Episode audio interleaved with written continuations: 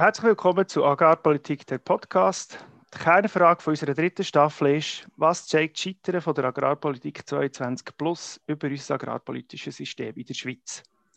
Mit verschiedenen Gästen wollen wir darüber reden und nach Ursachen, Gründen suchen und darüber reden, was die Lösungen könnten sein. Unser heutiger Gast ist Bettina Dietrich. Sie ist WOTS-Redaktorin und Buchautorin. Herzlich willkommen, Frau Dietrich, bei uns im Agrarpolitik-Podcast. Guten Morgen. Schön, dass ihr euch Zeit nehmt, mit uns zu reden heute Morgen. Ähm, für einen Einstieg äh, bin ich ein bisschen recherchieren und habe gesehen, dass ihr 2017 den SBV-Journalistenpreis gewonnen habt. Dabei hat es Fotos gegeben, wo man euch sieht, mit dem Jacques Bourgeois, mit dem Markus Ritter, wo der dort vor auf der Bühne steht. Ist das Foto eines von denen, wo ihr darauf stolz seid, oder ist es eines von denen, wo ihr würdet wünschen, dass es im Internet wirklich ein Recht auf Vergessen gibt?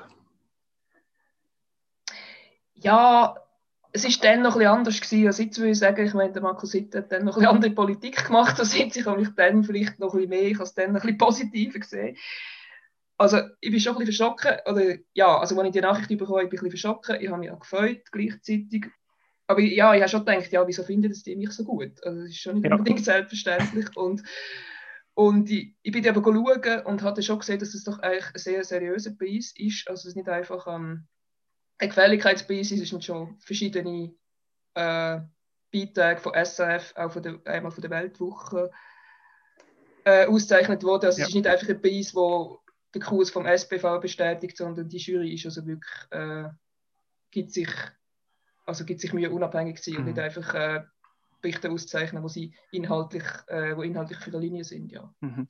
ja ich denke, eine Journalistin sollte ja schon in erster Linie der SPV kritisieren, oder? Als Grundauftrag. Ja, also Wie steht es in eurem Pflichtenheft? Ja, also ich habe mir den Auftrag ja eigentlich selber gegeben, ähm, mhm. über Landwirtschaft zu schreiben, so vor etwa 15, nein, schon mehr als 15 Jahren. Und ja, ich kritisiere einfach alle eigentlich. Also für okay. mich gibt es wirklich keine äh, Seite, die ich grundsätzlich nicht kritisiere. Also. Mhm. Warum, was ist denn eure, eure, äh, der Grund, warum das ihr über die Landwirtschaft schreibt und euch den Auftrag für das so selber habt gegeben?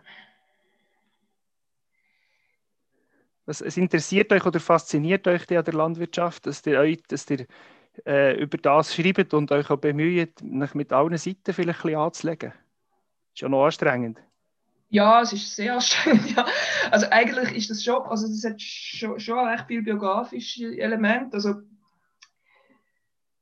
eigentlich meine, also aus der Familie heraus, meine Mutter ist noch auf dem Hof aufgewachsen. Der ist mhm. äh, ja, in der vom Bodensee gewesen, so ein typischer Ostschweizer Hof mit mit äh, Obstbau und Milch, Milchwirtschaft dann noch. Und ich habe einfach nur schon aus diesen Geschichten von ihr einfach total gemerkt, dass das, also mir ist schon als Kind bewusst worden, was das für ein ungeheurer Wandel war. Ja. Seit, äh, sagen wir 1950, einfach, ja, einfach was sie erzählt hat, dann aus ihrer Kindheit hat es nach Nächten und Märkten gegeben, da ist man zu Fuß Milch abliefern, da ist man noch, ist man noch mit, dem, mit Ross und Wagen in die Stadt gefahren und so.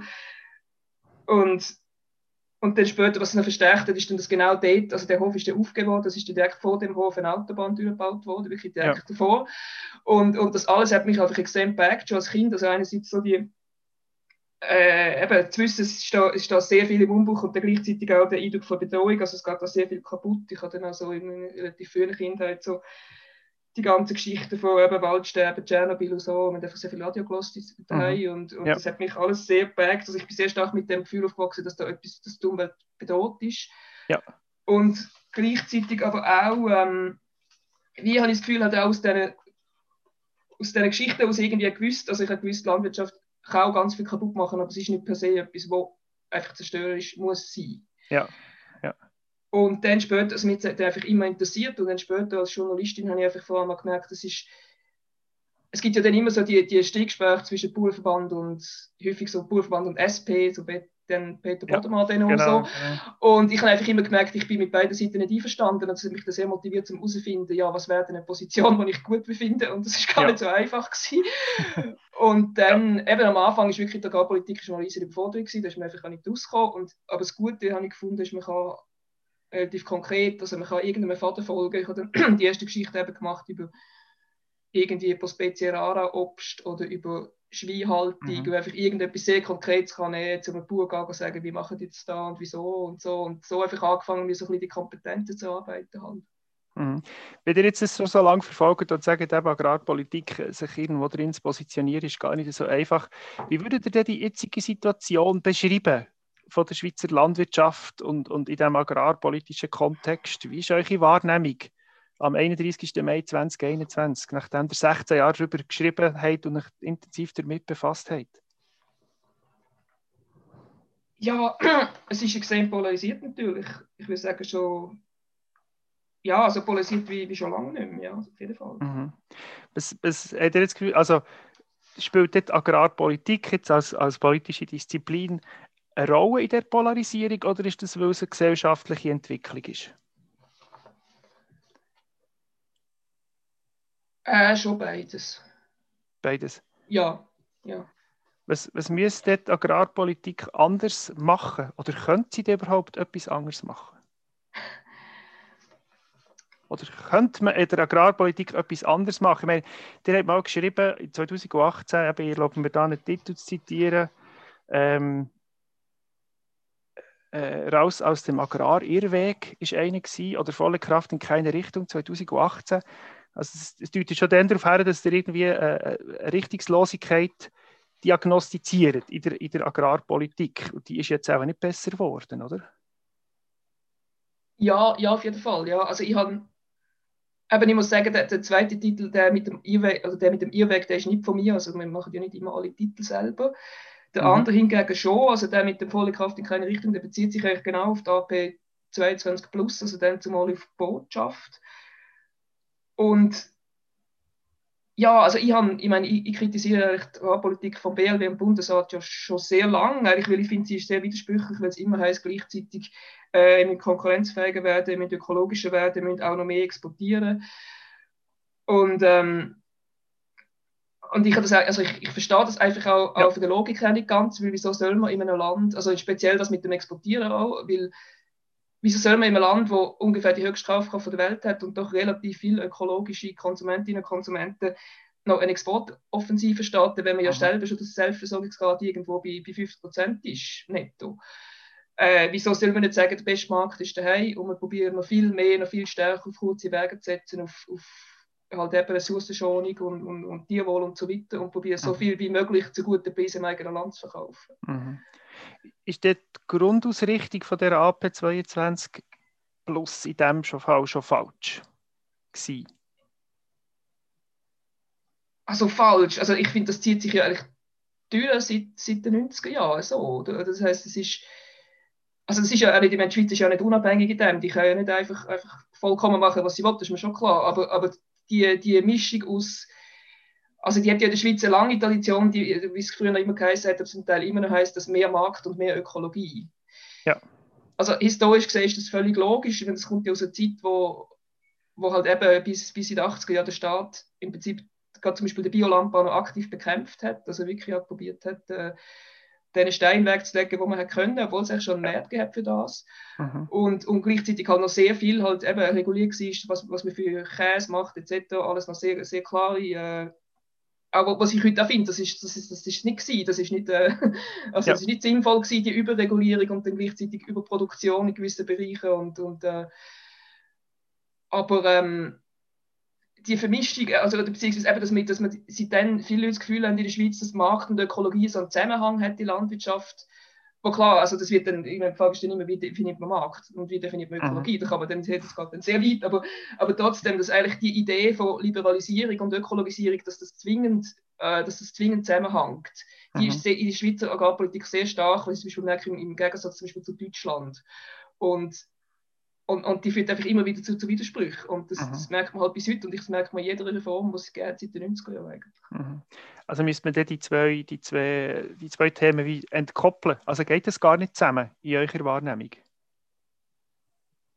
Also was ich glaube, was nicht zusammengeht auf die Länge, ist wirklich einfach zu meinen, wir können immer effizienter, immer schneller, immer konkurrenzfähiger und gleichzeitig immer ökologischer. Das glaube ich wirklich, dass es nicht geht, ja. Mhm.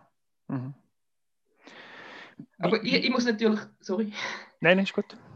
Ich muss natürlich auch sagen, also ich bin auch überrascht gewesen, dass jetzt wirklich, dass die, dass die Reformetappe jetzt ganz äh, abgeschifft ist, weil ich habe einerseits immer kritisiert, also beziehungsweise ich verstehe die Kritik an diesen sehr kurzen Etappen, also ich fände es total okay, wenn man will sagen, man macht alle acht oder zehn Jahre eine sorgfältige Reform, wo man dann auch acht oder zehn Jahre behalten fände ich mhm. völlig okay. Mhm.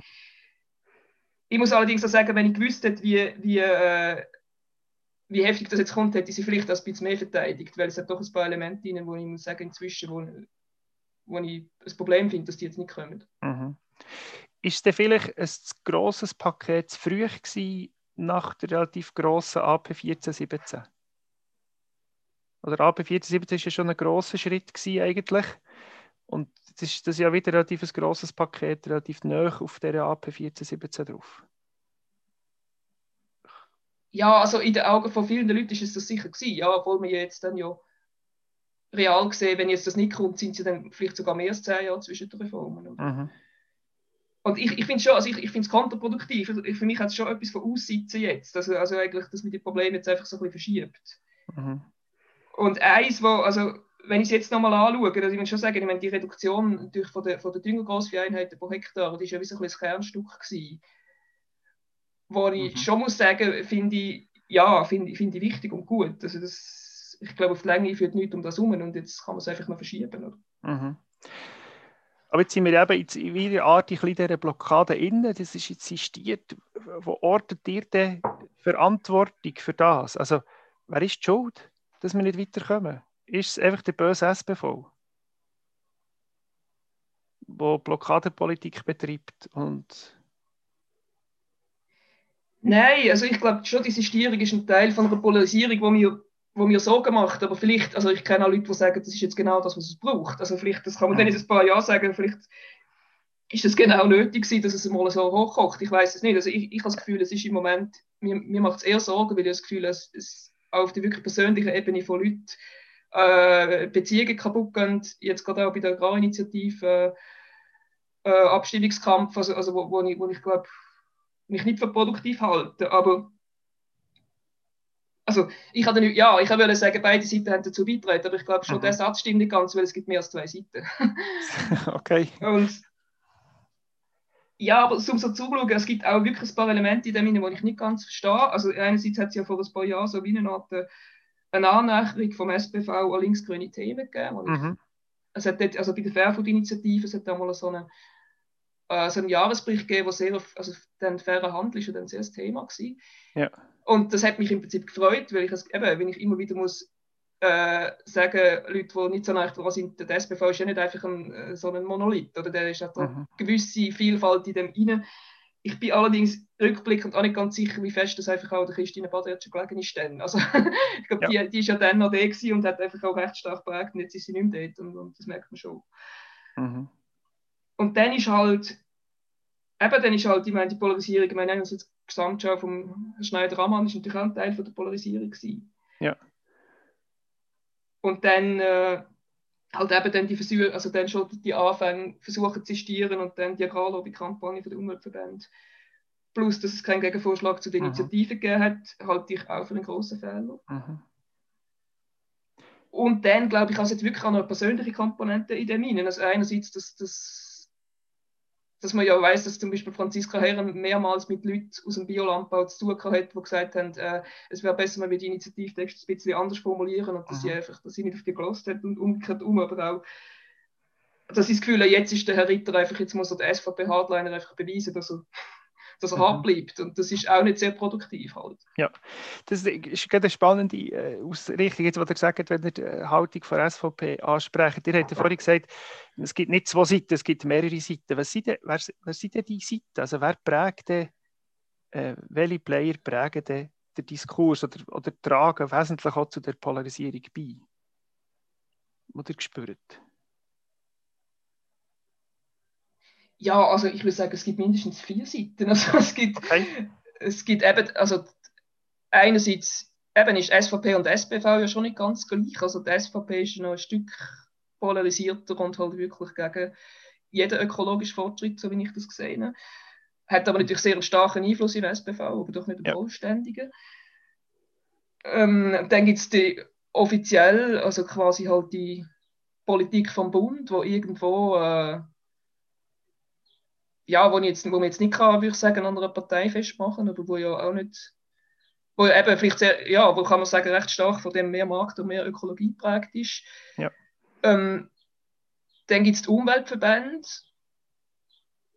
und aber dort auch schon wieder, also es gibt auch nicht einfach immer eine totale äh, Übereinstimmung zwischen Umweltverbänden und Grüner mhm. Partei, weil die mhm. Grüne Partei ja eigentlich auch doch recht im Vergleich äh, recht landwirtschaftsnah ist und doch recht viele Leute äh, hat, die es entweder selber bauen oder doch äh, viel davon wissen. Und darum habe ich also die Grünen immer viel mehr geschätzt in der im agrarpolitischen Diskurs als die SP. Mhm.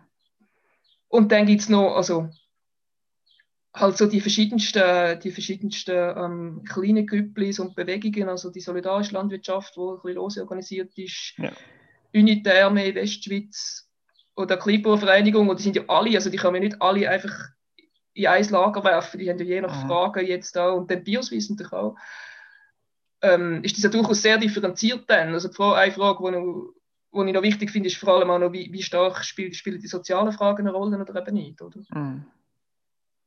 Genau, es tut sich ja sehr fest, die vier Seiten eben, es, es, fokussiert sich ja sehr vieles einfach um, um die Ökologie, aber Nachhaltigkeit ist ja viel mehr als Ökologie grundsätzlich. Ähm, wenn wir jetzt die Polarisierung eben haben, jetzt haben wir die vier Akteure oder die vier Seiten benannt, ähm, was würdest du jetzt brauchen, um aus dieser Positionierung rauszukommen? Gibt es da einen Weg, den ihr gesucht entweder aus einer Lektion aus der Vergangenheit oder eine Idee für die Zukunft? Was würde es brauchen, dass wir aus dieser Blockade rauskommen?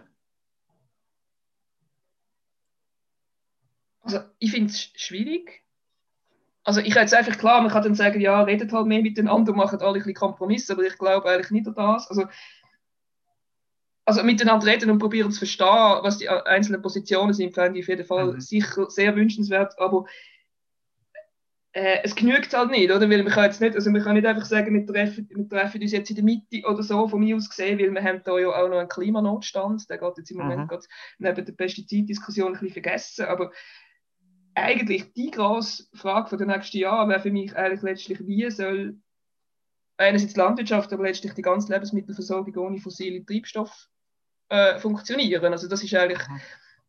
von mir aus gesehen die Frage, wo wir jetzt am allermeisten Energie müsste, also nicht nur die Landwirtschaft, sondern im Prinzip halt die ganze Gesellschaft darauf verwenden. Ja, wie machen wir das jetzt ganz konkret, vom Treibstoff, vom Traktor bis hin zu der Infrastruktur, von der Verteilung, von der, von der, von der Supermärkte, von der verarbeitende Industrie, wie funktioniert das alles äh, ohne fossile Energie? Also das ist eigentlich die große Frage und die kann man nicht, also die wird natürlich in AP22 auch nicht, also die wird ja kaum, also ein bisschen thematisiert mit dem Wetter, ja, aber auch genau. das ist völlig ungenügend, oder? Also, mhm. und, und das Problem an der Frage ist ja nicht, ist nicht einfach eine Meinung, oder, sondern es ist einfach das Problem, das auf uns zukommt und je länger das wir aussitzen, desto schlimmer wird es. Und, und darum mhm. weiß ich nicht, wie man das jetzt also ich glaube schon, dass es, dass es jetzt so, dass es wieder eine Annäherung möglich ist, aber von mir, also von mir aus gesehen wird sie nicht, wird sie nicht genügen. Also das heißt, das, was dann, was dann passiert, politisch wird nicht genügen, um sich der Herausforderung wirklich, wirklich zu stellen. Ja. Das ist jetzt aber fast ein kleiner frustrierender Befund. Also egal, was man jetzt macht, das wird sowieso nicht länger. Könnt dazu verleitet sagen, ja, dann lassen wir es halt einfach sein, wie es ist. Ja, nein, das ist natürlich immer das Falscheste. Also das ist so ein bisschen wie die, die jetzt, die jetzt Nein sagen zum CO2-Gesetz. Das ist einfach, mhm. ja, es genügt nicht, also machen wir lieber gar nichts. Das kann es einfach auch nicht sein. Also, ja. Ich glaube schon, also eben einerseits in der AP22 Plus, die hat es noch ein paar Ökoprogramme drin, die ich sehr spannend finde, wo ich ja glaube, müssen wir also weiter da schaffen. Also alles, wo wichtige eben Bodenschutz und oder zum Beispiel auch Agro Agroforst und alles äh, innovative neue pflanzliche Lebensmittel, so die, also dort lohnt sich auf jeden Fall Energie drin stecken, weil es ist ja nicht so, dass die. Welt über mal untergeht und dann, dann, dann, kann man sich zurücklehnen, oder? Mhm. Aber, Frau Dietrich, wenn wir jetzt ein bisschen, äh, wenn wir, wenn wir jetzt äh, das vorher schauen, jetzt würde man sagen, ihr, ihr seid, dürft für einen Tag äh, der, der Stuhl übernehmen von Christian Hofer, dem BLW-Direktor. Oder vielleicht, ja, für einen Monat, vielleicht braucht ihr ein bisschen länger als einen Tag.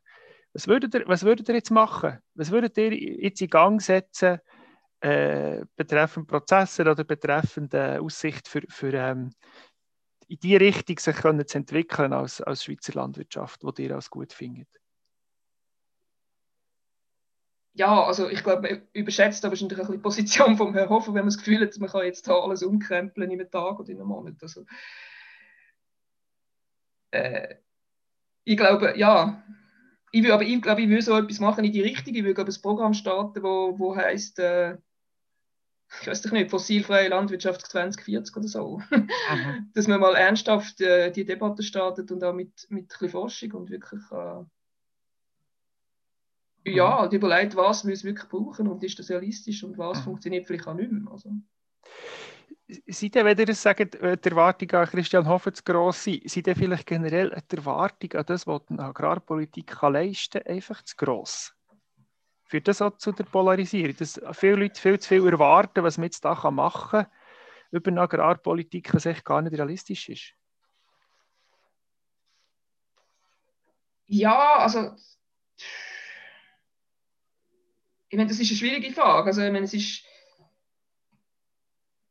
viele Sachen sind wirklich, also glaube ich auch, sind nicht, sind nicht äh, blöd gesagt, die Schuld von der Agrarpolitik. Also ich, ich kenne das auch gerade so, ja, also mehr im unitären Umfeld, wo es da so einen Hass gibt aufs BLW, wo ich dann immer wieder muss sagen, hey, das BLW, ja, also das kann ja nicht alles, also da spielen internationale Entwicklungen rein, da kann das BLW auch nicht viel dafür, oder, oder zum Beispiel der Einkaufstourismus, wo immer wieder, also wo dann halt immer wieder als Totschlagargument kommt, wo ich immer finde, man darf sich nicht vom, also man darf Agrarpolitik nicht am Einkaufstourismus ausrichten, oder? aber trotzdem ist halt das Problem und die Realität. Oder?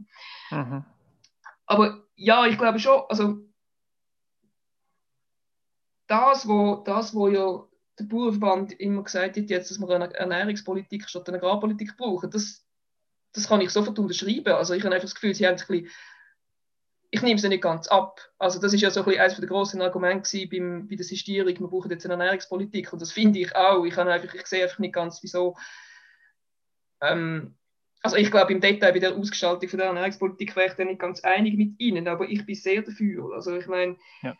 Und für mich würde das jetzt zum Beispiel eben heißen, dass, oder wenn ich immer gesagt habe, man kann im Prinzip in der Schweiz, also man ist immer im, im, im, im, im gleichen Teufelskreis solange die Nachfrage von Fleisch so hoch ist, in einem Land, wo eigentlich gar nicht kann, ökologisch so viel Fleisch produzieren, weil es einfach zu klein ist, ähm, kommt man wie nicht aus dem Muss, ist eigentlich gar keine vernünftige Politik möglich, weil ich mhm. finde es völlig verständlich, dass wenn solange die Nachfrage so hoch ist, dass es genug äh, Betriebe gibt, die sagen, ja, dann probieren wir die doch, doch zu erfüllen, oder? Mhm. Das ist völlig klar. Also, das kann man niemandem verübeln eigentlich. Also das heißt, zuerst müsste eigentlich mal die Nachfrage oben runter. Und das, ähm, die Frage ist, wer macht da alles mit, wer ist alles verantwortlich für das? Mhm. Ihr habt ja ein Buch geschrieben, gemeinsam auf dem Acker, zum Thema solidarische Landwirtschaft. Ist die solidarische Landwirtschaft ist das richtig, wo, wo am ehesten dazu in der Lage ist, eine Veränderung herzuführen? Oder ist ja das eine Erwartung, die zu hoch wäre? Also ich glaube, dass die solidarische Landwirtschaft rein ähm, für dass sie doch ja immer noch sehr kleine Nischen ist, unglaublich viel ausgelöst hat.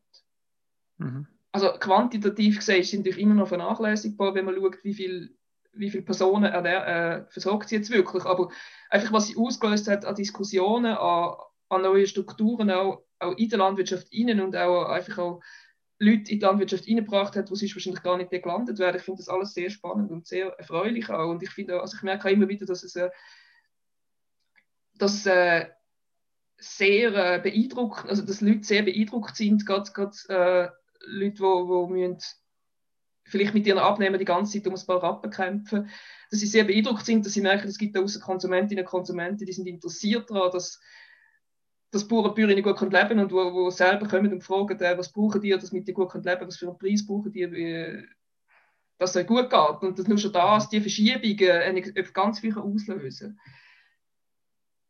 und also ich glaube nicht, dass das ein Ersatz ist für die Agrarpolitik natürlich, aber, aber wenn, aber ich glaube schon, dass auch dort noch viel mehr möglich wäre. Also so wie auch im Bio noch viel mehr möglich wäre, ja. wenn wir probieren, größer zu denken und vor allem auch mehr in, in die Institutionen zu denken, wie öffentliche Gastronomie, Schulen, Altersheim und so weiter. Mhm. Also dort noch mehr direkte Vernetzungen zu haben zwischen dem Betrieb und, und äh, den Leuten, das fände ich schon sehr sinnvoll. Ja. ja. Gut. Eine letzte Frage. Ähm, das ist noch, ich habe ein Video geschaut von 2016, wo dir ein Referat hat, das Bild der Landwirtschaft in Schweizer Medien. Der hat geschrieben, dass äh, eines der Probleme, also einerseits hat er geschrieben, es gibt ein, ein Fokus, wo, wo eine anklagende Berichterstattung hat, die Schweizer ähm, Agrarberichterstattung, und gleichzeitig fehlendes Fachwissen und Fragmentierung von der Berichterstattung. Ist die Art und Weise, wie die Schweizer Medien über die Landwirtschaft berichten, mit das Problem oder mit der Ursache von dieser ähm, starken Polarisierung, die wir haben? Und seid ihr da Teil davon? Also ich halte es schon für, ja, also ich muss sagen, ich halte es zum Teil für ein Problem, dass ich das Gefühl habe, es ist, es fehlt wirklich Grundlagenwissen. Mhm. Also jetzt gerade, ich meine, ich habe das gefunden, man hat das sehr stark bei der Frage gemerkt, warum ist jetzt die Bioswiss gegen die Trinkwasserinitiative. Da sind ja alle unglaublich irritiert gewesen also ich, ich, mich hat das eigentlich nicht gewundert, weil ich halt die Diskussionen schon die ganze Zeit mitverfolgt habe. Aber dann probieren und dann auch die paar Einordnungen, die es geht, zum Teil in den Zeitungen, wo, wo ich muss sagen, da wäre ich jetzt, wenn ich nicht schon im Thema wäre, am Schluss noch verwirrter gewesen als vorher. und, aber es ist natürlich, eben, ich meine, ich will da nicht allzu viel äh, schwarze Peter rumschieben, weil es ist natürlich wirklich das Problem, äh, dass, dass äh, auf der Redaktionen, dass die halt inzwischen so zusammengespart sind, dass auch, dass auch die einzelnen Personen sich zum Teil also dass einfach ihre Dossiers zu groß sind, dass, einfach, dass, dass äh, sich gar nicht mehr seriös allem widmen wenn, wenn, wenn Agrarpolitik einfach ein Teil vom, vom Bundeshaus ist und man muss das noch nebenbei machen, dann, dann verstehe ich total, dass man, mhm. dass man nicht Ressourcen hat, um sich da, um sich da vertieft reinzuschaffen auch. Mhm. Ich denke, es ist beides. Also ich glaube schon, dass die Diskussionen, also ist das unglaubliche Interesse, das jetzt um ist für die Landwirtschaft seit ein paar Jahren, äh, dass das sehr produktiv kann sein. Also also es kann sehr produktiv sein, dann, wenn die Leute probieren zu verstehen, wie hängt das eigentlich alles zusammen mit dem Rest, mit dem Rest ähm, von Wirtschaft und mit ihnen selber und mit der Gesellschaft und alles, dann kann es sehr produktiv sein. Hingegen kann, ich finde, es kann sehr mühsam sein, wenn es wirklich einfach so das abgespaltene Böse wird oder so, die bringen Tiere um, die vergiftet das Grundwasser, also so einfach die Branche, wo man kann alles äh, vorwerfen kann, weil, weil man selber nichts mhm. damit zu tun hat oder, oder meint, nichts mehr damit zu tun haben, natürlich hat man damit zu tun. Ich gehe jetzt mal davon aus, ihr werdet die nächsten 15 Jahre kritisch und äh, zwischen allen Positionen sich bewegend über die Landwirtschaft schreiben. Oder seid ihr schon müde? Mögt ihr noch einmal 15 Jahre nach in diesem Umfeld als Journalistin bewegen? Ja, also bei mir hat sich der Fokus ja in den letzten Jahren schon ein bisschen stärker auch mehr Richtung allgemeine Ökologie-Themen verschoben, einfach auch, weil das mhm. halt auch sehr drängend, drängend ist. So. Aber ich glaube schon, also ich werde das weiterhin ja, also es interessiert mich weiterhin. Mhm. Doch. Wir, wir, sind gespannt. Ich kann allen Zuhörern empfehlen, auch wenn ihr bis jetzt nicht WhatsApp gelesen geht, äh, die Artikel von der äh, Frau Dietrich mal lesen. Es ist ein erfrischender und interessanter Einblick aus einer, aus einer auch ein anderen Blickrichtung. Danke vielmals für das Gespräch. Wir sind leider schon am Ende. Wir hätten wahrscheinlich auch hier noch viel länger zusammen können diskutieren Danke für die Einsichten, dass wir eben gemerkt haben, Agrarpolitik ähm, ist manchmal etwas, das aufgeladen wird und da zu viele Erwartungen. Wir bewegen uns in einem Umfeld, das polarisiert ist, aber nicht nur zwischen zwei Seiten, sondern zwischen mindestens vier Seiten. Und dass es anspruchsvoll ist, in diesem Umfeld Lösungen zu finden für die Zukunft und so anspruchsvoll ist, fachlich und korrekt darüber zu berichten. Das wäre es die zweite Ausgabe von der dritten Staffel Agrarpolitik der Podcast. Danke vielmals, Frau Dietrich, für das Gespräch. Danke für die Einladung. Wenn ihr ähm, Rückmeldungen habt zu unserem Podcast, könnt ihr äh, das über info.agrarpolitik-podcast.ch gerne machen. Unter agrarpolitik-podcast.ch könnt ihr die heutige, aber auch alle vergangenen Folgen ähm, hören. Wir hoffen, ihr habt uns gerne zugelassen. Produktion für heutige Sendung Hans-Jörg Jäger, Moderation Andreas Weiss. Wir wünschen euch einen erfolgreichen Tag.